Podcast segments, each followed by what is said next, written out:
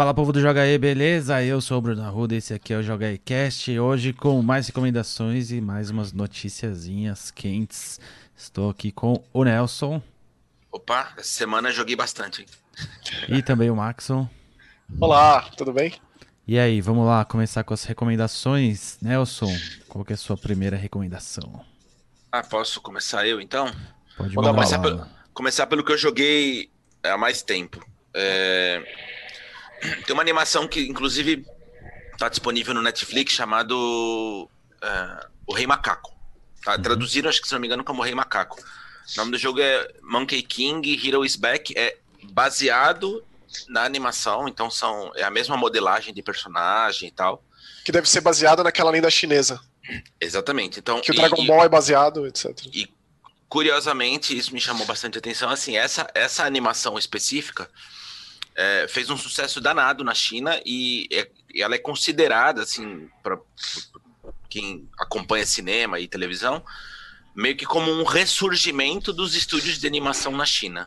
É, atraiu gente pra burro lá, fez mais dinheiro que Kung Fu Panda, sabe? É uma coisa bem, bem interessante. E e aí lançaram o jogo. O jogo também, curiosamente, é é uma tentativa dos muitos estúdios chineses de começarem a explorar o mercado ocidental. Então, eu recomendo porque é um jogo bem bem honesto, muito bem feitinho, divertido, é um jogo de aventura é, em que você coleta itens, tem um monte de coisa para coletar pelo cenário para quem gosta de exploração, e esses itens habilitam novos poderes.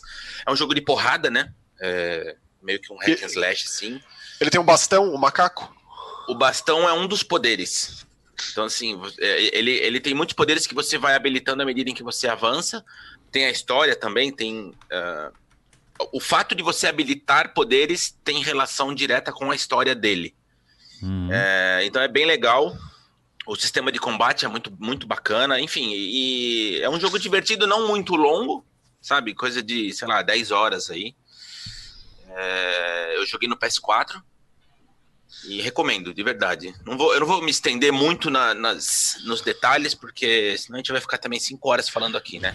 É, semana passada Mas- a gente comentou sobre um jogo chinês e que tem, tem, tem sido lançado mais jogos, mas a qualidade é muito, muito duvidosa, assim. né? É, é- é- esse, é, esse é bem legal, viu, Max? Ele é muito bem acabadinho, muito bem feito. É, evidentemente, tudo nele é chinês, né? Então, assim, para quem gosta da arte, da música, é, mesmo como eles exploram a lenda do Rei Macaco, é muito legal. O jogo é bem divertido, eu recomendo, principalmente para quem tem é, ou criança em casa, ou pré-adolescente, que, que, que é um jogo mais infanto-juvenil, assim Aham. é extremamente recomendado. E assim, se tiver em dúvida, eu, eu faço uma, um paralelo com aquele jogo justamente do Kung Fu Panda, que acho que era do 360, Sim, de que era bem honesto, 3D. né? Era um jogo baseado no- na animação também, que era um jogo bem divertidinho, bem Sim, bacana. É bem mais ou legal. menos naqueles moldes. Assim. é, Então, o hack slash, o hack and slash dele é bem, é bem atenuado, assim, é bem simplesinho. Não é, um bem jogo de simples. ação. É. Não, e assim, uma coisa que eu achei muito legal nele, no sistema de combate, é assim, ele. Ele te incentiva a, a defender os golpes adversários. Então funciona como. é, quando você defende, você meio que abre a guarda e aí ele entra numa câmera lenta que você esmurra o cara e dá uma finalização. E aí tem as animações para cada finalização, que é muito bacana. Tem alguns pequenos trechos de furtividade, o macaco anda baixadinho assim, que você precisa é, eliminar uns inimigos maiores. Eles têm tipo uns selos de poder. Aham. E aí você agarra esses, esses selos sem ser visto. Se ele vê, obviamente, o combate inicia normalmente.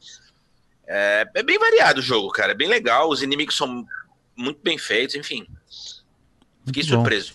Muito bom. Maxon, e a sua primeira dica? Ó, vou começar com um aqui que eu já colocaria numa listinha de. em- no- no- assim, não sei se dá pra considerar esse jogo um indie. Acho que ele tá no meio termo aí, entre. É um AA, vai. Não é Alcoólatras Anônimos, mas é, é tipo meio termo. que é o, o Trine 4, The Nightmare Prince. É, eu sou muito fã dessa franquia desde, desde o início, desde que ela surgiu há vários anos. Inclusive, é, 2019 marca os 10 anos de Trine, né?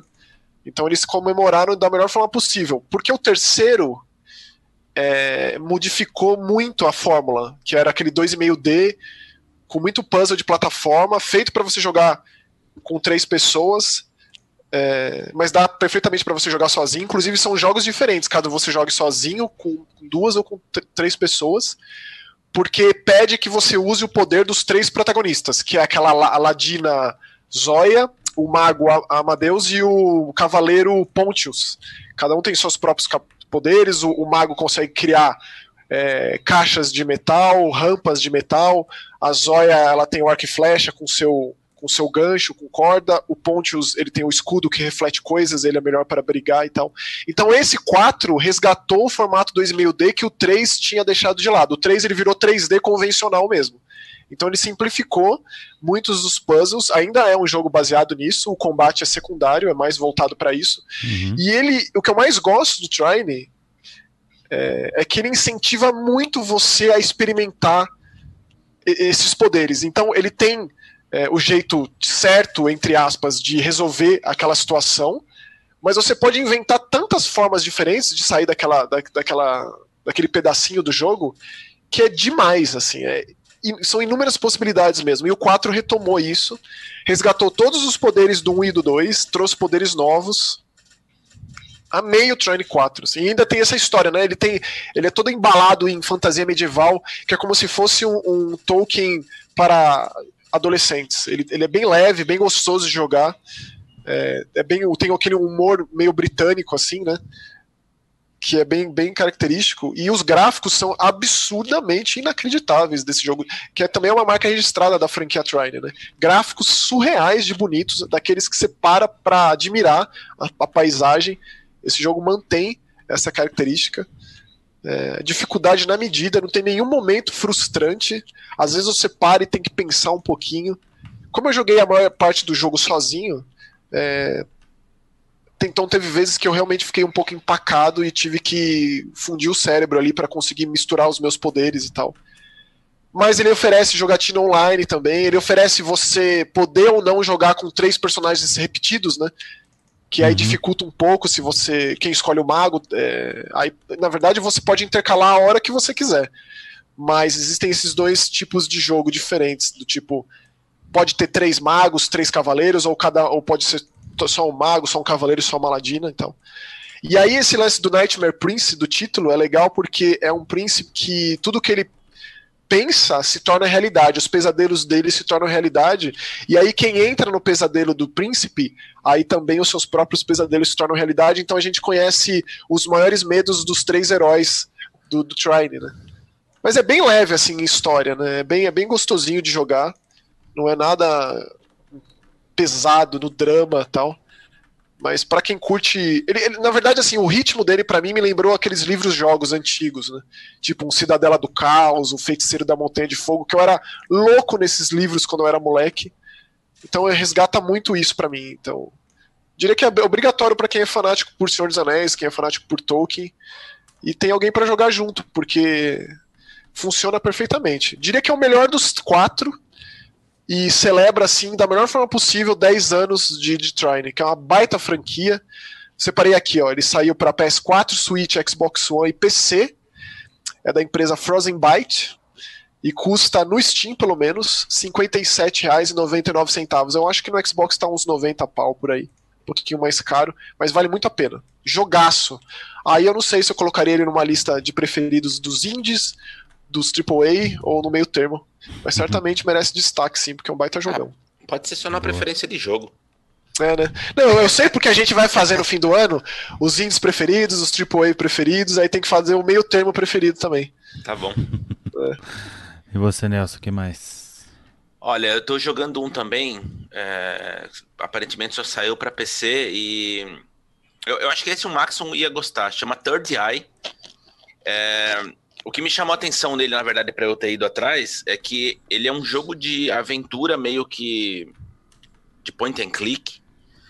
Só que ele é feito no universo do Tuhu. Lembra aquele Project Tuhu? A gente, inclusive, já falou disso aqui no canal. Sim. Que é um shmup é... muito louco, Bullet Hell, desgraceira, Isso. né? E só como é, como é um, uma, é um projeto aberto, as pessoas podem pegar e modificar do jeito que quiser, já tem, tem jogo de tudo que é tipo, até de futebol. E aí, futebol, meu. Pois é. E aí alguém, em, curiosamente, é distribuído pela, pela Sony Music do Japão. Nossa, que aleatório. É, pois é, um negócio bizarro. E. Bom, enfim, é um, é um, é um terror de exploração. Você controla uma garotinha que, cujo título é o Third Eye, ela tem um terceiro olho que ela é capaz de é, enxergar o pensamento das pessoas. E você, então, meio que navega pelos dois mundos, né? O mundo da realidade e o mundo dos pensamentos. Nossa, só a... esse poder já é um terror por si só. Tipo. Então, tipo. exatamente. Então, assim, a, a, a, ele não é, um, não é um jogo de dar medo, né? Até porque ele é bem simples, você só tem movimentação lateral, tem aquela, aquela arte meio exagerada, de, parece desenho animado quando tudo é meio é, desproporcional, meio torto. Uhum. A parte sinistra fica justamente pelo fato de que você lê o pensamento da, das outras pessoas e a partir disso é que você resolve os enigmas. Que também não são enigmas muito complexos, nada muito difícil, ele é bem, é, é bem tranquilo de jogar. E, e é isso, aí você à medida que você joga, você vai descobrindo a história dessa, dessa garotinha que você controla. É bem legal e certamente é um daqueles jogos que nunca ninguém ouviria falar a respeito, porque ele é muito, muito obscuro, sabe? Você olha ali no, no Steam, é um negócio que tá largado, custa 29 reais. É... Largado, ele saiu faz pouco tempo? Ele é saiu, sa, saiu no início, é, na metade de setembro. Hum. É, mas é daqueles que tem muito positivas, sabe? Quando tá aquelas, aquelas análises do, do pessoal do Steam. Ah. É, olha, eu, eu, recomendo, de verdade. Não é um jogo caro, é um jogo. Eu achei a arte muito legal. E. para quem gosta de point and click. Vou atrás, sim. Ele, só, ele saiu para quais plataformas, você sabe? Só, só Steam. Ah, tá. Tuhu Project. É. E você, Maxon? Meu próximo, ele é. Ele mantém o esquema 2,5D, que eu comentei no Trine, mas ele vai completamente pro lado do Hack and Slash. Chama Eternal Blade 2. O Eternal Blade, o primeiro, ele não fez muito sucesso, não. Eu lembro que ele saiu primeiro para 3DS, é um jogo tailandês de uma empresa chamada Core Cell Technology. Fez sucesso na Tailândia, fez sucesso ali no Oriente e aí saiu para o resto do mundo. Ele é o 2,5D com aquele esquema é, de apertar muitos botões, muitos não, né? Apertar sempre um botão de bater e fazer 10, 20, 100 hits no combo, é, que poderia ser mais simples do que o jogo é. Assim, ele tenta incrementar com coisas de quebra-cabeça e mexer no tempo. E o 2, ele é essencialmente o primeiro. É, só que como eu joguei o primeiro faz uns anos, não dá para colocar assim lado a lado com relação a, a melhoras técnicas, né, de gráfico e tal. Ele pareceu tão mais ou menos quanto o, o original nesse sentido aí. Uhum. É, a história é extremamente confusa e nesse jogo ele te apresenta três personagens. Esses deuses eternos aí, eles, eles interferem com os humanos oferecendo essa espada que dá nome pro jogo.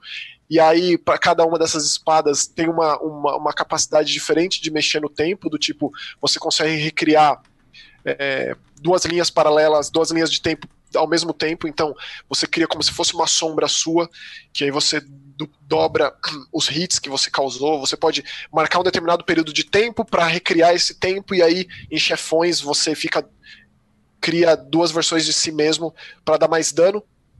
E aí em meio a essa o frenesi do combate tem sequências de quebra-cabeça que você tem que usar esses poderes para acionar uma alavanca, e aí você consegue acionar, a sua sombra aciona enquanto você anda para o outro lado, porque tem tempo para a porta fechar. Poderia ser muito mais simples, eu acho que funcionaria muito melhor se ele se. É, é, é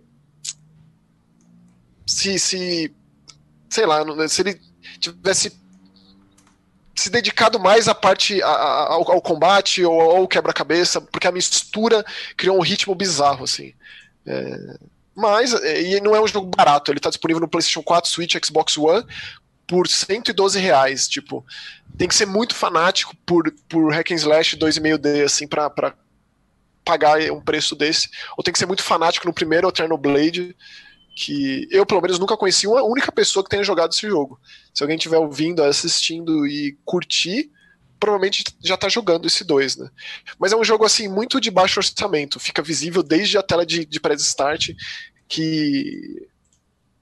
Sei lá, é, é, uma, é uma coisa mais investimento ali faria um jogo melhor, mas é interessante pensar que é o 2 já, né? Ou seja, o primeiro rendeu o suficiente para eles lançarem o 2 e, e assim, para destacar o que eu vi de diferente mesmo no 2, tem algumas, alguns combates que ele passa a ser 3D, a câmera vira e aí passa a ser um 3D convencional. É muito ruim, essas partes são muito ruins, assim, é muito mal feito isso aí. Eu acho que aí você marca um locom ali, eu não sei para que que eles colocaram isso no jogo, para mim ficou sobrando.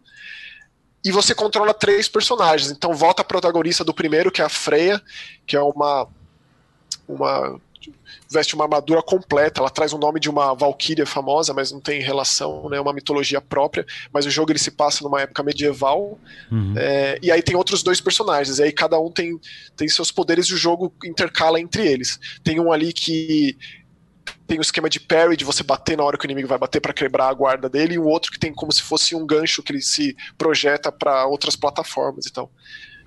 Então assim, eu não acho que eu acho que um preço mais acessível, eu não acho que o preço seja muito convidativo, assim, para você arriscar um jogo desse, sendo que você tem aí um Dead Cells da vida, um Blasphemous da vida, é, um Sanders da vida, outros, outras opções muito mais bem feitas, muito, muito mais é, bem produzidas, né? Mais do que o Eternal Blade. Garantia de sucesso, um Thunder Edge, com certeza. Porque esse jogo compete com um gênero muito em ebulição, com jogos de altíssimo nível, né? Eu acho que se você colocar ele lado a lado de um Dead Cells da vida, ele simplesmente vira fumaça, assim, imediatamente. Mas. Bom, bom mencionar. Entendi. Beleza. E você, Nelson? Cara, eu tenho um jogo aqui que é sensacional e eu, inclusive, recomendo que vocês dois testem também em algum momento. É, já começa pelo nome, é sacanagem. É BDSM. Eita porra. Eu fiquei curioso é. com ele. Big Drunk Satanic Massacre. É um twin stick shooter. Uh, já início de conversa, não, não recomendado para menores de 18. Então, para quem tem console aberto para crianças aí, sugiro que evite. é, ele, ele faz. Ele é um twin stick shooter, um jogo de, de, de tiroteio, de ação. E ele faz graça com uma série de coisas da cultura pop, você vai ver um monte de personagem que vai aparecer no meio do, do caminho lá, e essencialmente você controla o Lu, que é o filho do, do demônio, o Lu. e que você precisa, você precisa salvar, é, você precisa salvar o inferno de uma invasão de humanos. É...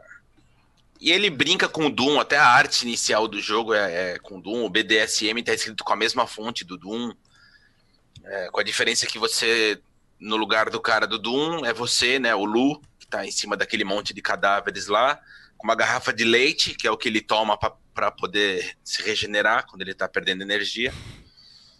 E extremamente sanguinário, extremamente gore, com pedaços de vísceras voando para todos os lados. E, e extremamente divertido. Para quem gosta de, de Twin Stick, é, o funcionamento é esse que você já sabe um monte de arma legal, um monte de. de é, são uns calabouços, né? São, os cenários são bem, bem diversificados e eu tô amando de paixão, assim. Eu super recomendo.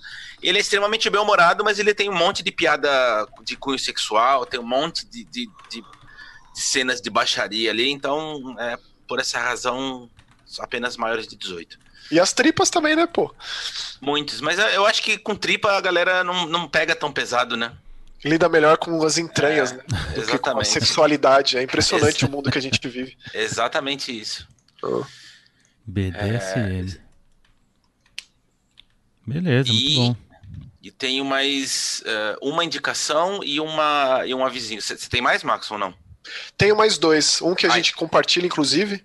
Vai fundo. Vou vai falar fundo. rapidinho de um aqui que é um jogo de agente secreto chamado Agente A, o Enigma Disfarçado. Ele saiu faz uns anos para iOS e Android, agora chegou nos consoles e foi até que bem adaptado. A gente controla uma retícula e são imagens paradas e a gente resolve quebra-cabeças. O, o, a gente controla o agente A do título, tá todo traduzido para português, muito bem traduzido, e a gente tá atrás de uma. Tipo uma Carmen San Diego, só que. Das, das bombas, ela gosta de implantar bomba por aí, e ela é perigosa e a gente vai atrás dessa, dessa personagem. E é basicamente resolver quebra-cabeças. É, pegar itens e usar nos lugares. São uns quebra-cabeças não muito difíceis, mas de você prestar atenção no, no cenário, é, observação e repetir ordem, ordens de coisas, que é algo que funciona muito para o celular, né, muito para tela com sensibilidade ao toque. É, às vezes pede para você tocar um piano ou fazer uma sequência que, que acabou de, ser, de, ser, de aparecer na tela. É, eu, eu, são cinco capítulos, ou seja, então o, o, essa, esse pacote agora de Switch, PS4, Xbox One é, já vem com tudo, né? É, já vem com, com os, os, cinco episódios. Custa 20 reais, pouquinho mais, alguns centavos mais que 20 reais. É super bem humorado, é, é gostoso de jogar. Aquele jogo que eu acho que vale a pena para passar tempo. Não é nada que vá fazer você fundir a cabeça ou que vá mudar a sua vida mas é um jogo que é gostosinho. Eu gosto desse climão de agente secreto, meio, meio 007, é uma coisa que me agrada. Eu não sou muito fanático por coisas de, de agente secreto, de detetive. Eu ainda acho que vai chegar o ponto da minha vida que isso vai clicar, vai fazer mais sentido do que é hoje. Mas se você ainda tá empolgado com o Kingsman, esses filmes novos, o Agentes da Uncle, esses filmes novos aí de agente secreto. Gosto. Eu acho que é um jogo que conversa com essa proposta, assim. É um jogo de quebra-cabeça que eu recomendaria para quem não gosta de jogo de quebra-cabeça, porque ele, é, ele, é bem simples. É de uma produtora chamada Yak Co. Não conheço outros jogos desses caras. É a iniciação ao gênero? É, eu acho que funcionaria. Uhum. Tanto uma, uma iniciação ao gênero do quebra-cabeça, quanto o gênero 007, o gênero do agente secreto. Eu acho que seria uma bela porta de entrada. Ele é gostosinho de jogar assim, recomendo. A, o Enigma Disfarçado. Boa. Que é raro, né? A gente vê nome traduzido para português. Sim, eu até fiquei confuso quando você mandou, assim. É, eles traduziram, sim. Manda sua última, então. Hum. O Stella. Minha última, Stella, é. O Nelson também jogou. Na verdade, foi o Nelson que me falou e eu fui atrás. E esse jogo é curioso porque é o jogo de estreia de um estúdio chamado Skybox Labs. Mas apesar de ser o primeiro jogo autoral desses caras, eles estão envolvidos é, Tem muita e... gente lá que já é experiente, né? É, e eles fazem, eles, eles, eles prestam serviço para, por exemplo, uma Electronic Arts, e eles têm ajudado com o Halo Infinity.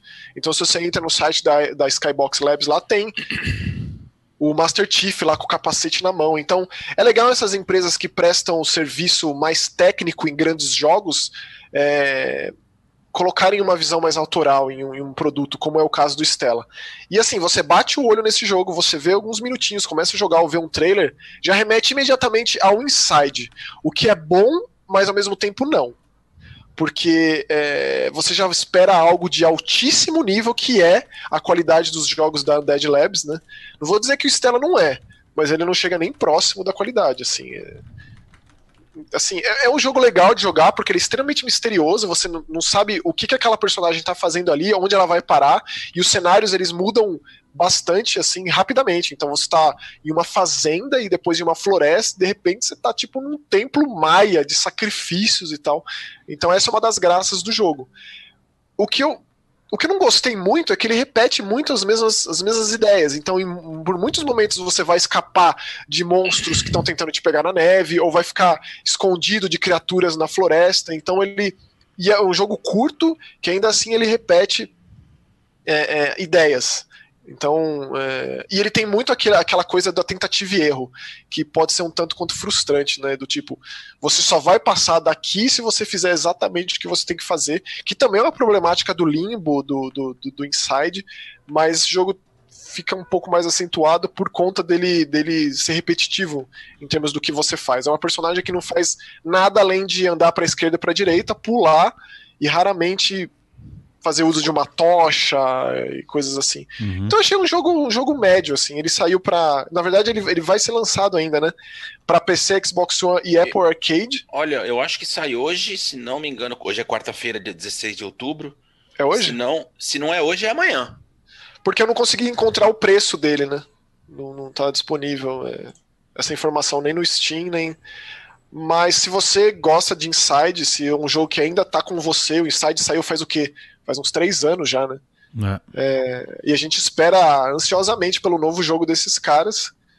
É que acontece que Inside é muito alto nível, né? Inside é eu, é tipo. Eu vou te falar que eu gostei, viu, Maxon? Assim, eu não, não eu, eu também. Fui, também, não mas fui, não fui na expectativa de achar que era um Inside, mas pela proposta do jogo eu gostei. Eu achei o visual muito bacana, muito bem feito. É... Mas sim, é um jogo bem o, feito. Tudo que você falou é, é de fato. Ele, ele, o foco dele não tá no puzzle, né? Até porque quase praticamente não tem puzzle. As, as, as, poucas áreas que você precisa fazer isso é na base da tentativa e erro mesmo, é empurrar um bloco daqui para lá, enfim. É, ele tenta te. Eu gostei, até porque assim. Visual. Eu, eu não sei se vocês têm isso de vez em quando, mas às vezes eu me empapuço de jogo que demora muito. Sabe? Que exige muito. Às vezes eu, eu tô afim de sentar, acabar o jogo. Pronto. Foi o que aconteceu com o Stella. Joguei, tipo, acho que umas, deve ter dado umas duas horinhas, menos, é tipo talvez. isso, tipo isso. E eu fiquei feliz, é isso. Do tipo, nossa, que ótimo, acabou. é, é exatamente isso. É... E funciona. É... as minhas críticas são. Eu tô sendo muito chato, assim, porque é... de forma nenhuma é um jogo ofensivo. A tentativa e erro dele pode ser chata pontualmente, mas é, muito mais que isso, né? É um jogo que ele vislumbra pelo cenário. Ele é aquele tipo de jogo que você está caminhando e a câmera vai se afastando. E Exatamente. Mas eu, aí me lembrou de um recente, Nelson, que a gente jogou também, que é aquele Planet Alpha. Esse sim me impressionou muito mais.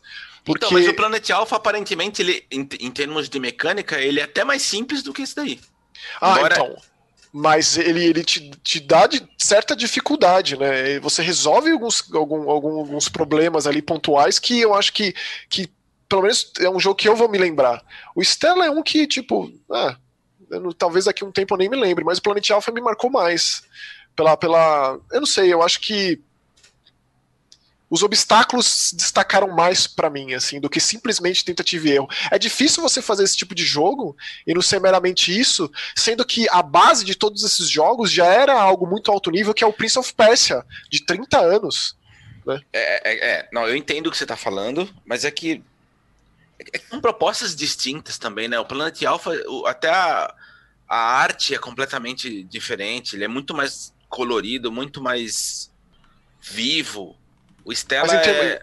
termos de o gameplay. Stella, o Stella é um pouco mais depressivo, né? Negócio mais é, introspectivo. Enfim. Concordo com você. Não é um clássico instantâneo, mas é um jogo que é, eu, eu recomendaria. Uhum. Ah, se alguém vier falando de Inside, do tipo Saudades Inside, pô, o Stella tá aí, né? Tá aí. E você, Nelson, quais seus dois últimos? Ó, eu tô jogando um eu, eu e as minha, minhas visual novels, né? é, é, na verdade, é um relançamento. É um jogo que tinha sido lançado em 2016, chama Root Letter. E agora eles relançaram, cham, chamando de Root Letter Last Answer. É, a diferença é que eles pegaram o primeiro jogo, você, você agora consegue mudar o visual do jogo. O jogo inicialmente ele tinha aquela cara de anime desenhado. E agora, além disso, você pode mudar para um visual em que eles fizeram fotografias. Então, são exatamente as mesmas cenas do jogo original, só que com pessoas de verdade, com fotos de lugares de verdade. É um jogo de, é um jogo de investigação. É, e também foi isso que me chamou muito a atenção. O plot é o cara que você controla, ele ele se comunicava via carta com uma garota. Eles estavam no colégio Uh, até que certo dia ele recebeu uma carta da menina dizendo: Olha, é, eu cometi um assassinato, então por conta disso a gente não vai mais se falar. E ela desapareceu. Só que essa carta que ele recebeu, ele só encontrou há 10 anos, 10 é, anos depois que eles estavam se correspondendo. Por alguma razão, ele não recebeu essa carta como deveria. Estava num bolo guardado e aí ele encontrou sem querer, ou seja, já fazia 10 anos que ele não se comunicava com essa menina, ele encontrou essa carta, achou esquisito e resolveu investigar. É, e só outra coisa, ele encontrou essas cartas, é, fazia. Ele se comunicava com a garota há 15 anos. Né? Nossa. Pois é. Só que ele descobriu que essa menina tinha morrido há 25 anos. Ei. Então, Então aí é o, o fio condutor da história. Ele tá indo atrás para descobrir o que diabos é que aconteceu. Do tipo, quem é essa menina, o que é que aconteceu com ela e quem de fato estava se comunicando com ele. Interessante. Então, eu gosto. Ele é um, é um misto de visual novel com um pouquinho de point and click, porque é, você conversa com alguns personagens, você interage com alguns itens do cenário. É, é bem legal. Eu tô jogando no Switch. É, e, e, assim, para quem de novo, para quem gosta de point and click, para quem se interessa pela, pela temática de investigação, de mistério, eu recomendo também. Muito bom. Isso, e assim também, né? É 100% japonês. Então, assim, a cultura, a, aqueles diálogos ligeiramente é, estranhos fazem parte da, da partida. Mas eu tô, eu tô gostando e a, e a história tá ficando meio sinistra. Aí que é bom. Recomendo. Muito bom. E o seu próximo, Nelson, qual que é? Tá, minha última recomendação é. Eu vou dizer para vocês que tá entre os melhores jogos que eu, que eu experimentei este ano. Eu já. Eu não gosto muito de superlativo, mas é tranquilamente um meio que um clássico instantâneo. Assim, eu tô enchendo o saco do Maxon e do Bruno para eles começarem a jogar. Começaria em breve. Que é o Children of Morta. E eu já vou deixar claro uma coisa. Primeira, primeira razão pela qual eu me surpreendi com o jogo. Eu detesto roguelike e eu detesto dungeon crawling. Odeio. Eu não suporto e eu não tenho a menor paciência para esse tipo de jogo. Não vem não, Nelson. Quem gosta de Diablo tem que gostar de Dungeon Crawler. Ah, cara, mas é, então, mas, mas são raros, Uma coisa né? e a outra coisa não faz o menor sentido. Não, mas você, você concorda que, né? É rara a situação. É, bom, esse jogo mistura os dois, só que de uma forma que eu, particularmente, eu nunca tinha visto nada semelhante. E se alguém aí tiver alguma coisa minimamente parecida, eu aceito é, a sugestão para conhecer. O funcionamento dele é o seguinte: você controla seis. Você controla não, você tem é, à disposição seis personagens de uma mesma família, eles fazem parte de uma família, é, de uma geração de, de protetores eles protegem o, o monte chamado Morta. É, e aí tá rolando uma infestação e essa infestação tá, tá destruindo o planeta. E cabe a eles, então, descobrir de onde surgiu essa infestação e acabar com o mal. É, cada, cada membro dessa família tem um determinado poder, uma habilidade, e como todo e qualquer jogo de, de RPG de ação, a visão é isométrica. Onde está a pegada do jogo? Embora você tenha seis personagens, todo, e todos eles são extremamente eficazes, todos eles são muito bons, não tem, não tem nenhum que seja meia boca.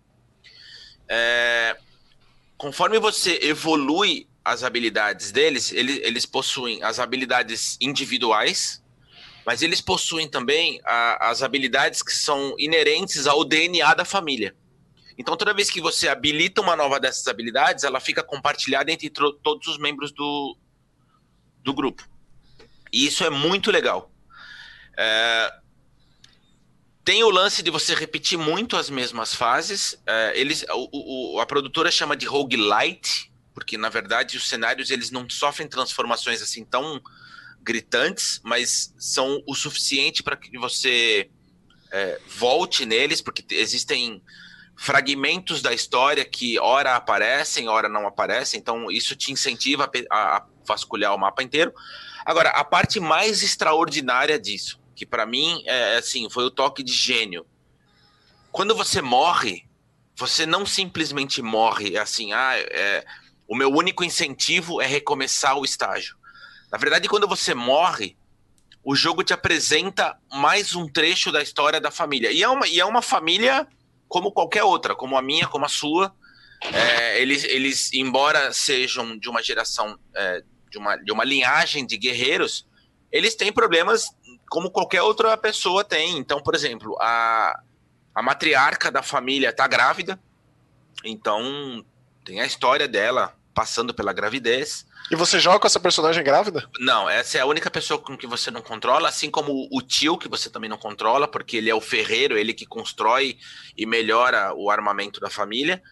tem a avó que você também não controla, e, e, é, e é, é, a sabedoria, é, é, a pessoa que passa os conhecimentos, é ela que está tentando decifrar os pergaminhos que você coleta pelos cenários. É, e toda vez que você morre e volta para sua casa, você é apresentado por mais um trecho da história. É, um, acontece um diálogo. O narrador é sensacional. É assim, é daqueles é daquelas vozes épicas, daquelas vozes que você nunca mais vai esquecer na vida. É tipo, você, jogou, é um... você jogou Bastion, Nelson? Joguei.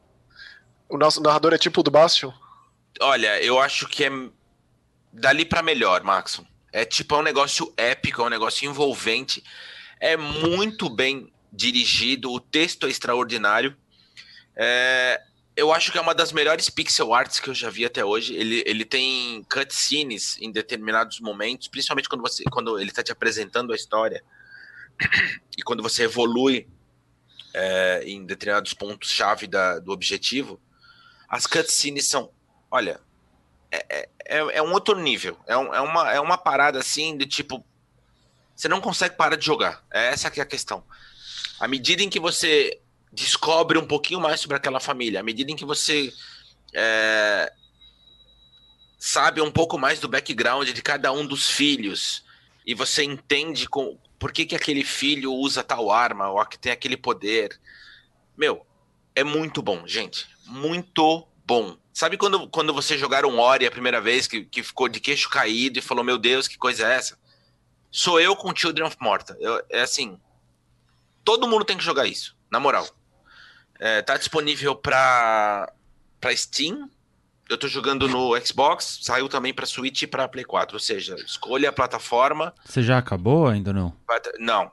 É, ah. são, são três mundos.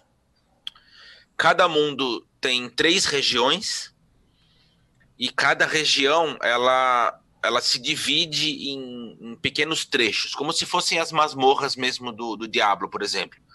Você faz aquele pedaço até você descobrir a entrada de, um, de uma outra área. Uhum.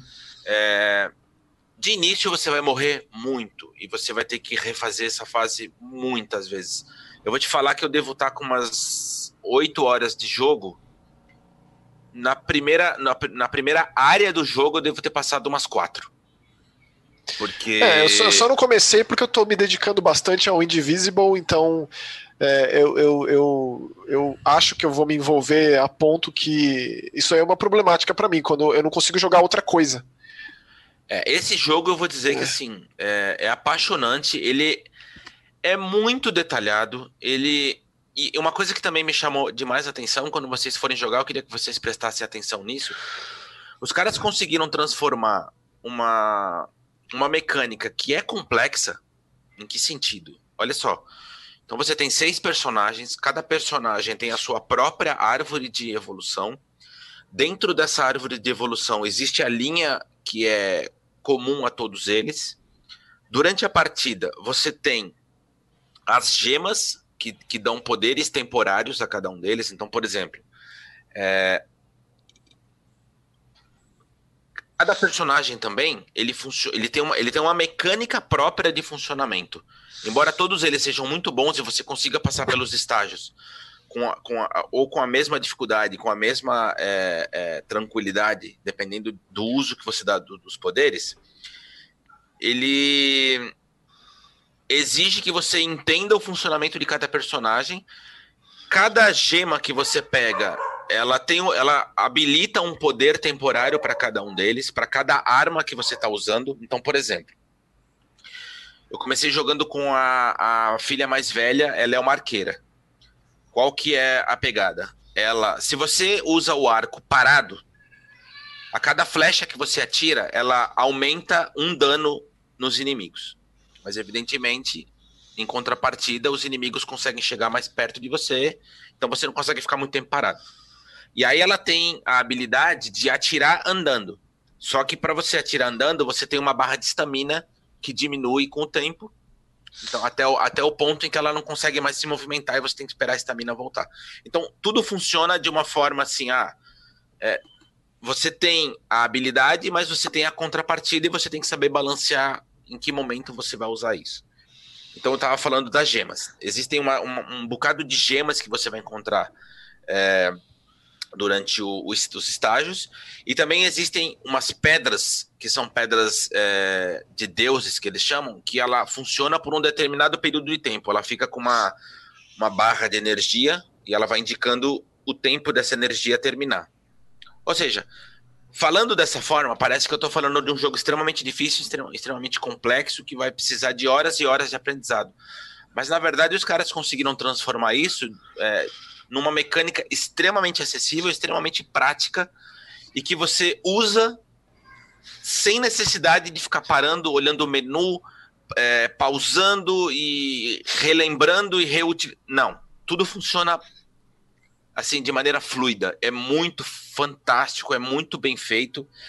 E assim, quanto mais você joga, quanto mais habilidades você encontra, é, você consegue entender a forma melhor de, de, usar cada um dos personagens. Gente, eu tô gamado nesse jogo. Sério, eu tô apaixonado num nível que eu não ficava há muito tempo. Então, assim, eu, eu recomendo muito, mas muito que todo mundo, no mínimo, entre no site leia sobre o jogo, veja os vídeos, de, de, de, os trailers, os gameplays, porque, olha, é, para mim, para mim até agora, eu diria tranquilamente que é tá entre os três melhores jogos do ano, mas com facilidade e, e, e dificilmente vai ser batido. E 2019 tem sido um ah, grande e um, ano. Hein? E um pequeno detalhe: todos os, os textos estão uh, em português, tá? Então a história você pode acompanhar aí de boas, tudo legendado em português. Boa. Ultimamente eu tô participando das recomendações como os ouvintes. Eu ouço e jogo as recomendações. Então tô jogando o John Wick essa semana. E aí, mas vou começar o Children of Morta. É, e assim, prepare-se porque eu tenho certeza que vocês vão gostar e eu tenho certeza que vocês não vão conseguir parar. É, eu pretendo no, no, no, num Jogaicast futuro falar tanto desse, pelo menos na minha impressão, quanto o jogo do Ganso, que eu não consegui escapar dele também. Eu tô jogando também, mas esse eu quero falar um pouquinho mais pra frente, porque eu tô muito no começo. Eu, fiz duas missões até agora e eu queria terminar antes de falar. É, vamos fazer isso. Pra gente encerrar, antes de ir pras nossas notícias, é, você tá jogando um jogo, Nelson, que ainda falta muito tempo para lançar, né? Mas que eu tô bem falta. curioso também. Sai dia 5 de novembro é, para quem gosta de, de, jogos de esporte, de Olimpíadas, eu, eu, sempre curti muito desde o Dreamcast, né? Os Jogos Olímpicos do Dreamcast eram um, um clássico, né? Jogos de verão do Master System, eu joguei muito não, isso. Não é? Eu tô jogando o Mario Sonic at the Olympic Games, que vai ser distribuído pela SEGA. É... Olha, eu recomendo bastante para quem gosta, para quem tá procurando um jogo pro final do ano. Como eu disse, ele sai dia 5 de novembro, então assim. A gente é sabe tradição, que né? É, é uma série que virou tradição, né? Exatamente. Até porque o último, eu sei que foi um dos que mais vendeu, né? No, dos jogos do, do, do Mario e do Sonic. E tem uma série de modalidades, obviamente todas as modalidades olímpicas, incluindo agora surf e skate, né? E o que, o que me chama bem a atenção que eu acho que a galera vai gostar muito, que assim, é, é um, é um jogo de, uh, de família, é um jogo para você se divertir entre pessoas, ele é extremamente acessível, com exceção de uma ou outra modalidade que eu ainda acho um pouco confusa, não sei se eles vão fazer alguma alteração até lá, mas... Tipo qual, Nelson? Qual que você achou a mais crítica? Cara, o, o arremesso de disco eu achei a mais crítica. É, eu, eu, eu tive que fazer muitas e muitas e muitas vezes e eu ainda não consegui entender o funcionamento daquilo direito. É, eu tive a impressão que eu fiz meio na sorte, não porque eu entendi. Entendi. As outras todas são de boa, assim, são super tranquilas. Por exemplo, o skate é super legal e, e essencialmente é, você dá impulso nas rampas e, e, você usa o analógico de um lado para o outro para fazer manobra. Até a hora que você enche uma barra de especial, que você usa o R com, com a, o impulso da rampa para dar um especial no ar. Ou seja, é bem tranquilo. O surf segue a mesma, a mesma pegada. É, Os de corrida judô, deve de amassar botão. Exatamente. O de, o de judô, essencialmente, é um botão para você agarrar, o outro botão para você dar o ipom. É, duas coisas que eu achei muito legais. O modo história, então, para quem não, não quiser jogar como um, um jogo de, de, de, multiplayer local, É, tem multiplayer online também. Tem o modo história e é bem divertidinho, porque assim, ele volta a história na Olimpíada de 1964, também em Tóquio. Eita, que legal. É, e aí tudo se transforma é, visualmente como se o jogo tivesse acontecendo em 1964. Então é o Sonic original, é o Super Mario original. Que é, demais. tudo pixelado, o som também fica da- daquele jeito. O mapa de Tóquio se adequa a 1964. Que da hora. E aí ele fica indo e vindo para os jogos modernos de 2020, com o Tóquio, com a Tóquio é, atual, com o gráfico atual, e os de 64. Então, assim, é muito legal, é bem, é bem nostálgico em alguns pontos, né? Porque para quem gosta dos jogos antigos, para quem acompanhou o Sonic e tal, é o Sonic gordinho, pixelado e tal, bem legal. Ah, e aí, assim, o, o, o, para mim, o ápice, é, pelo menos se tratando no jogo exclusivo de Switch, é o fato de que ele está em português. Não só o texto, mas o áudio. Não, é o primeiro. é- Tá falando sério? Isso aí é um marco histórico, então. Tô falando sério. Então, assim, todos os anúncios, por exemplo, vai começar uma partida. Aí tem o anúncio, né? O, o narrador do estádio. Rapaz, que, que absurdo. Tá, tá em português. Então, sei lá, ah, Sonic se prepara para a prova de 100 metros. E é muito bem primeiro dublado, jogo, né? da, his- não, primeiro jogo da história da Nintendo dublado em português. O cara É, tipo narrando. Aí, sei lá, você perdeu. Aí o cara fala, puxa, Mario é, falhou. Comece de isso. novo. Nossa, que marco histórico esse jogo. Então, então é isso. Todo em português e só isso pra mim já é um, já é um ponto mais positivo. Eu ainda não terminei a história, como eu disse, isso aqui é- eu só tô dando um apanhado geral do que tem no jogo para quem se interessa e já quiser ficar de olho. É, o jogo sai dia 5 de novembro. Quando sair, sim, aí eu falo mais detalhes sobre todas as modalidades. Tem uma cacetada de modalidades. E obviamente algumas vão agradar mais do que outras, né? Mas Ô Nelson, deixa eu te perguntar um negócio. Você lembra aquele jogo de Olimpíadas, London 2012?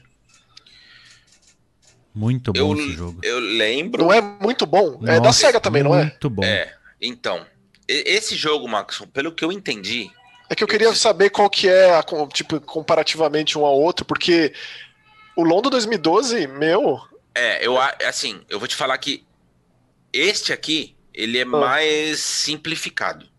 Uhum. Ele é um jogo, ele é um jogo meio que bem casual, 100% arcade e feito para que qualquer pessoa que resolver jogar consiga jogar. Ele não tem grandes comandos, ele não tem dificuldade, é, é assim, é um troço bem pra galera se juntar e, e se divertir junto. tá. Tá? E, Ah. e- e eu, eu encaro isso como um ponto extremamente positivo, porque Claro, é Mario e Sonic, pô. é o, é o tipo de jogo que é, é legal quando você se juntar com alguém, alguém, sei lá, se eu chamar a Heloísa pra jogar, ela vai conseguir jogar, entendeu? Não exige muita prática. é, e, é- Só e assim, pegar ele o é bem. controle e... Exatamente, sair se divertindo. É, e, pô, e tem, tem umas modalidades muito legais. Tipo, tem tênis de mesa, tem futebol, enfim. E pra escolher os personagens, é o básico mesmo? É, é o Eggman, o Robotnik, o Knuckles? Tem, tem umas- bastante gente. Tem bastante gente. Deixa eu. Eu tô, com, eu tô com o site aberto porque eu não abri todos ainda, tá? Mas assim. Tem tipo lista- um, um Laquito, um Kamek, tem os. Cara, tem uns personagens bizarros que eu confesso que eu nunca tinha ouvido falar antes. É mesmo? Tem, tipo tem os, os Sonic Shitty Friends.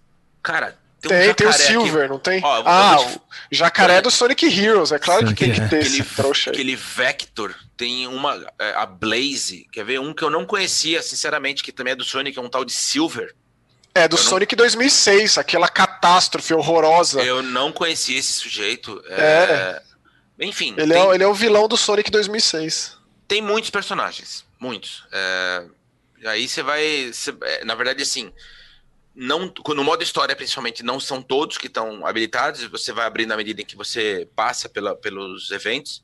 Hum. É, e depois, quando você vai jogar no modo solo ou escolher uma, uma, uma modalidade específica, aí você escolhe qualquer um deles. Mas tem bastante. Muito bom, muito bom. Então já vai mandando nos comentários aí o que vocês acharam das recomendações de hoje, quais jogos vocês já jogaram e quais jogos vocês estão afim de jogar. E aí vamos para as notícias. Bom, por notícias dá para entender como muitas notícias vindo da mesma fonte. Na semana que vem, hoje a gente está gravando dia 16, o League of Legends faz 10 anos de idade. Então, como ato comemorativo, a Riot uh, fez uma, uma live como se fosse um no Nintendo Direct, assim. Uh, eu diria um Nintendo Direct 2.0. ontem, no dia 15. Nintendo Direct multimilionário? É, isso. E aí, por 2.0, entenda uma mega produção. Tipo, uma super produção com efeitos especiais, com uma edição fantástica, é, com cenas dentro do, dos estúdios da Riot. Então, nessa transmissão mostraram os estúdios de música da Riot. Mostraram... Pro State of Play passar vergonha mesmo, né? É, tipo, não tem nada a ver, assim. É um lance é, muito. É hollywoodiano, né? É, muito épico, assim. E aí, de fato, para comemorar junto com a comunidade esses 10 anos do jogo. Em muitos momentos do vídeo, eles agradeceram muito a comunidade ao fato de que o League of Legends se tornou não só mais um jogo e que as pessoas fazem cosplay, as pessoas vão para eventos, as pessoas cantam as músicas, assistem aos campeonatos. Então eles deixaram bem bem claro toda essa parte de agradecimento à comunidade. E aí é, eles eles mostraram vários anúncios. Antes de passar por esses anúncios, eu queria destacar uma coisa que ficou na minha cabeça enquanto eu assistia esse vídeo. De que a Riot, muito provavelmente nos próximos anos, se torne a nova Blizzard. Sabe que eu pensei nisso hoje, cara? Que é para essa geração é, é, é o que a Blizzard foi pra gente. Sim. Só precisa lançar mais jogo, né? Então, a gente ah, vai cara, chegar fazer, lá. Fazer jus ao games do nome, né? A gente vai chegar lá. É, mas é impressionante como. E eu não sei se isso foi proposital, se isso é meio um inconsciente coletivo aí. Mas em muitos momentos, quando eles foram passando a câmera ali pelo escritório da Riot, tem muito da Blizzard ali. Tanto nas estátuas gigantescas dos personagens, quanto nas pessoas que trabalham lá e são super apaixonadas, quanto na quantidade absurda de cosplayers que, que usam os personagens da empresa tal. Mas eu fiquei com essa impressão, assim, de uma, de uma nova Blizzard. Interessante. Então, alguns dos anúncios que eles mostraram lá. É, o League of Legends também é conhecido por ter alguns curtas-metragens de personagem, assim como o Overwatch. E eles mostraram um novo curta-metragem do Lucian. E aí, nesse curta-metragem, anunciaram a nova personagem do LoL que vai chegar, que é o novo suporte, que se chama Senna. Com certeza uma homenagem ao piloto brasileiro, porque é escrito da mesma forma. Mas é uma mulher. E aí eles também já anunciaram algumas mudanças é, de pré-temporada, né? Agora que vai acabar o Mundial no mês que vem, entra uma pré-temporada com as mudanças no mapa de League of Legends e tal. Então eles mostraram algumas coisas disso. Bastante pro, pro competitivo também, né? É... Também mostraram a nova temporada do TFT, que é aquele modo do Team Fight Tactics, que embora para mim seja um novo jogo, eles só consideram como um novo, um novo modo de jogo dentro do LoL. Você gosta disso, Bruno? É legal? Gosto, acho bem divertido. É bem, é bem casual assim, então acho bem divertido. Aí eles anunciaram o app do TFT, do Teamfight Tactics para celular, para o começo de 2020, que era uma coisa que todo mundo vinha pedindo, né? Já hum. que é baseado nesse Auto Chess, que é muito famoso no celular.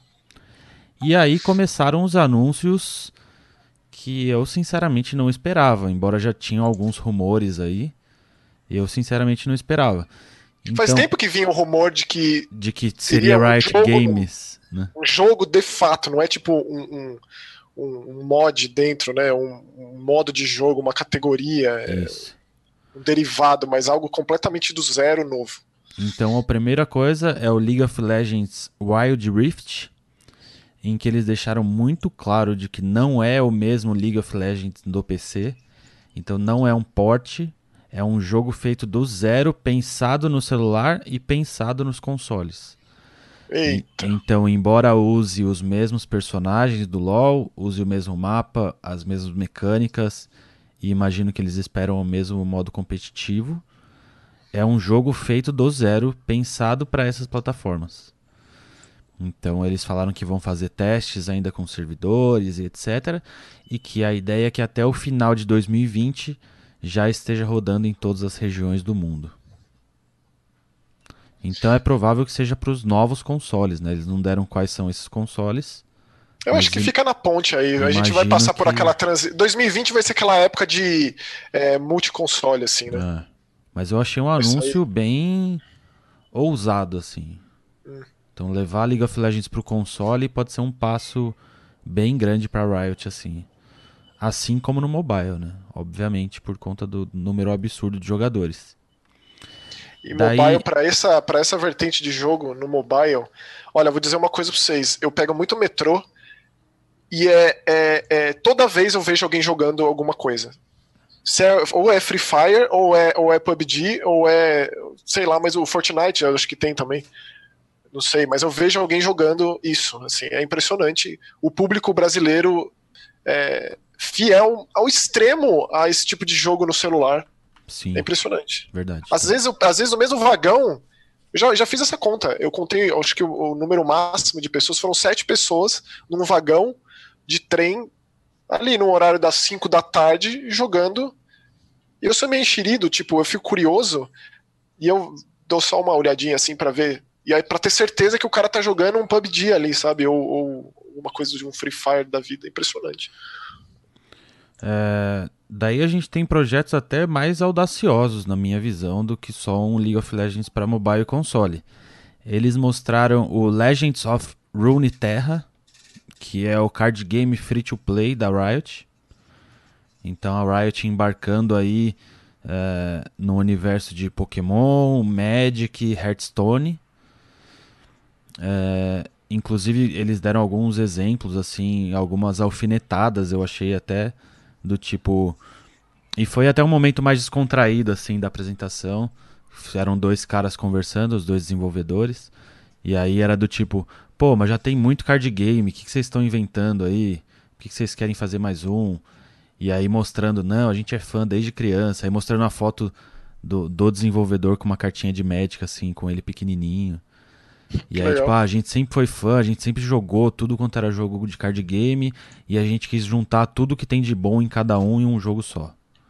Eita, é o Forza dos card games. Então, eu imagino que seja vai ser um jogo bem grande assim com o tempo e, e eles já prometeram atualizações semanais. É, não vai ter é, booster no, então é Tá, primeiro jogo de card game que eu vejo que não tem pacotinho de carta. Eles falaram, ah, o jeito que você ganha cartas aleatórias é muito chato, porque sempre vem carta que eu não quero.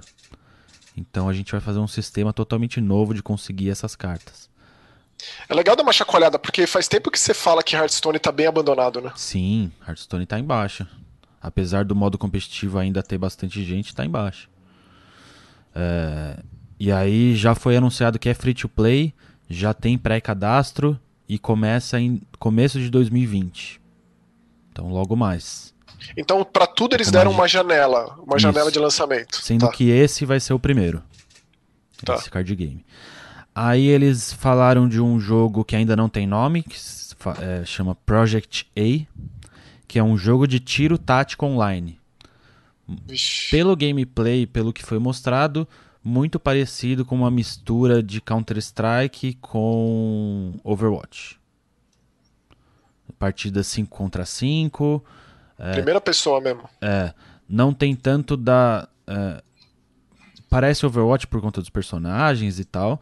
Não mostraram os personagens, então não dá para saber se são os mesmos personagens do LoL ou se são personagens totalmente diferentes. Deu a entender então, que são diferentes. Então, o que, que, que, que, apareceu no, no, no vídeo? É, ah, porque era em primeira pessoa, pra... né? Então dá pra ver só a arma, dá pra ver uma habilidade ou outra ali, mas não dava pra reconhecer. Mas não dava pra ver os outros, assim, na, no campo de visão? Não. não, dava, mas não eram personagens do LoL, não. Entendi. Aí eu não sei então, se, era, é uma... se era só uma ideia pra, pra deixar no ar aí mesmo, ou se realmente vão ser personagens novos. Porque isso que eu ia te perguntar, se vai ser tudo no mesmo universo ou se cada uma dessa, desses jogos novos vão ser os seus próprios jogos, é. os seus próprios personagens, seus, sua própria Sendo que só nesse, só nesse aqui eu não consegui reconhecer ninguém, então eu diria que é, vai ser tudo no mesmo universo, sim. E aí eles deram uma janela de que em 2020 também vai ser lançado. Tá. E- Então é a Riot entrando E deu, de- deu plataforma ou, ou, Não, é, sem console, plataforma também. PC? tipo mais detalhes Só- em breve. é. Ah, tá. Mas vai ser 5 contra 5, online, jogo pra, pra, pra ter campeonato, pra ser competitivo e tudo que a Riot já sabe fazer muito bem. Tá certo. Daí mostraram também um micro gameplay, assim, ceninhas bem pequenas do que eles chamaram de um jogo de estratégia, apesar de parecer pelo gameplay que seja um jogo ao estilo Diablo, assim, visão isométrica, é, multiplayer cooperativo, em que você vai andando pelo mapa e, e batendo nos inimigos, num esquema bem de Não ação é- mesmo. Não é tipo XCOM, então. não é tipo não é- XCOM, não. É de, É mais de tipo ação. Craft. Isso. Tipo Ah. Minecraft Dungeons, Diablo, é, jogos de Deu ação. a entender que você controla uma unidade ou você tem controle Isso. sobre várias? Isso, deu a Você, entender que você, você, você é um você é uma boneco. mente pensante. Ah, você não é um boneco, não é um. Isso. É o um que deu a entender, de- mas foram micro, micro cenas assim, bem curtinhas. É, Tá. Era mais a galera de produção contando o quanto eles estavam empolgados com a ideia. Esse não tem nem janela, assim. É, mais Um detalhes. é. E TBA. aí, o mais surpreendente de todos, pra mim, é um jogo de luta. Meu Jesus, isso aí, eu vi, eu, eu vi, eu vi esse vídeo algumas vezes desse joguinho de luta aí, porque. E parece ser muito bom. Parece Aí ser eu fui pesquisar, né? bom. Até conversei com o Bruno, porque esse jogo de luta tanto me interessou que eu cheguei naquele Rising Thunder. É isso, Bruno, que eu tinha te falado, né? Isso, é. Que é um jogo que a, de uma produtora que a Riot Games comprou essa produtora. É um- era um jogo free to play, os caras compraram, ah, assimilaram esses caras, então provavelmente são eles os responsáveis por esse jogo de luta aí que. Você chora, assim. Você É. olha, você quer, você quer jogar imediatamente. Eu achei é muito surreal. bom. Aqueles personagens que aparecem naquele videozinho, eles são novos ou são de LoL? Não, são de LoL. Ali Meu tem a Jesus. Jinx, tem o Darius. é. E Eles estão num cenário básico de jogo de treino, de Street Isso, Fighter isso, 4, Marvel vs Capcom e tal. É de chorar de lindo aquilo, cara. É. E aí, é, já existe uma parceria entre a Riot e a Evolution, que é o maior campeonato de luta. Ou seja, eu imagino que assim que lançar, é, já esteja dentro do Evo e já tenha campeonatos profissionais. Eu fico Sonic muito feliz Fox de pensar. aí tudo.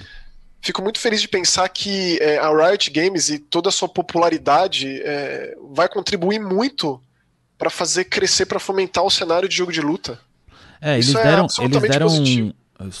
esse ponto é importante. Eles deram um dado uma hora lá de que a transmissão, eles estavam agradecendo ao público, né? Porque a transmissão da final do mundial de LoL do ano passado quase bateu 100 milhões de espectadores. Santo Deus.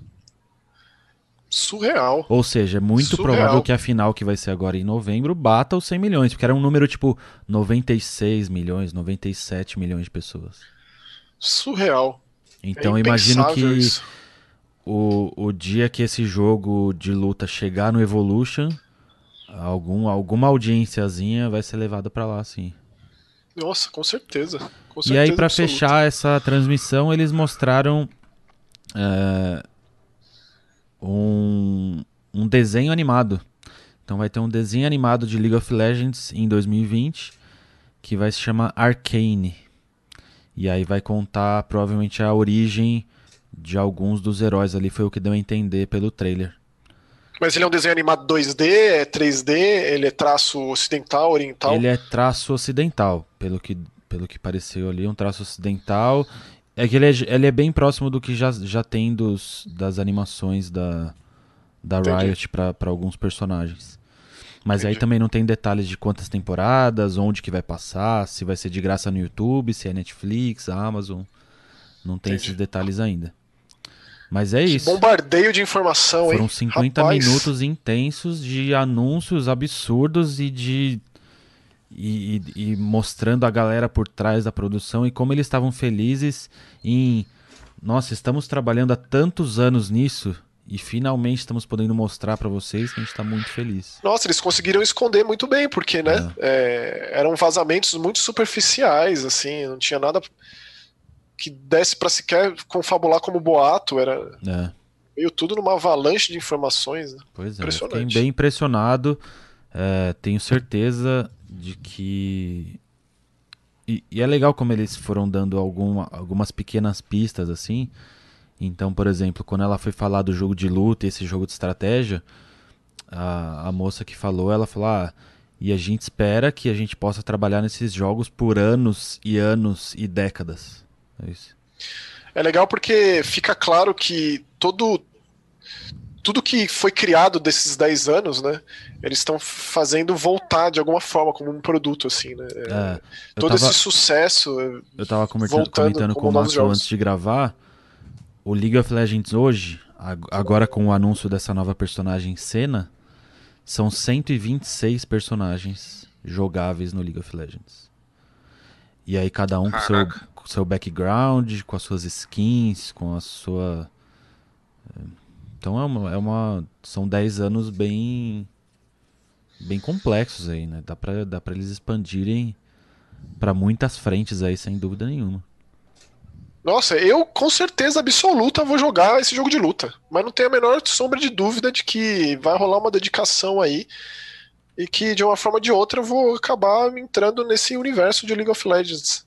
Seja por conta do desenho, que também me interessa. Eu acho sensacional. Eu acho é, então. sensacional. Então. É Mas, muito legal como quando... eles conseguiram transformar a, a marca em alguma coisa consumível por qualquer tipo de, de, de jogador Isso, tipo... ou de pessoa, enfim. Ah, e também é, é, legal comentar, né? Não sei se todo mundo acompanha ou não, mas no ano passado rolou uma parceria da Riot com, se eu não me engano, foi com a Marvel. E aí eles lançaram uma série de gibis contando a história de um dos personagens. Que legal. Então é realmente uma tentativa de transmídia gigantesca aí para que de alguma forma ou de outra as pessoas sejam impactadas com esses personagens. É, eu já fui. Tipo, segundos de um jogo de luta já foi o suficiente para mim. É basicamente isso. É, e daí eu imagino que também tenha acontecido isso com pessoas que gostam de jogo de estratégia, de card game, de tiro, de, tiro, com certeza. de desenho animado e etc, né? É isso aí. Excelente. É por isso que eu disse que esses 10 anos, isso aí expandir as capacidades de uma forma assim, sem limites, né? É. Infinita, as possibilidades infinitas. Fiquei muito feliz com os anúncios, espero que, que a Riot tenha uma vida longa aí, que co consiga realmente se tornar a nova Blizzard aí daqui uns 15 anos, 20 anos. Maravilhoso. Mas eu acho que tem tudo para isso. Beleza? É isso aí. Beleza. Então vamos Falamos ficando a por hoje. É, vamos ficando por aqui. Manda aí nos comentários o que, que você achou dos anúncios. Eu vi gente que não gostou muito, eu vi gente que amou. Então manda aqui nos comentários quais são suas opiniões sobre os anúncios da Riot Games. Agradecendo a todo o pessoal que apoia o nosso canal aqui no nosso clube do Jogaê, pagando um cafezinho. E a gente fica por aqui e na semana que vem tem mais. Falou. Maravilha. Tchau. Tchau, tchau.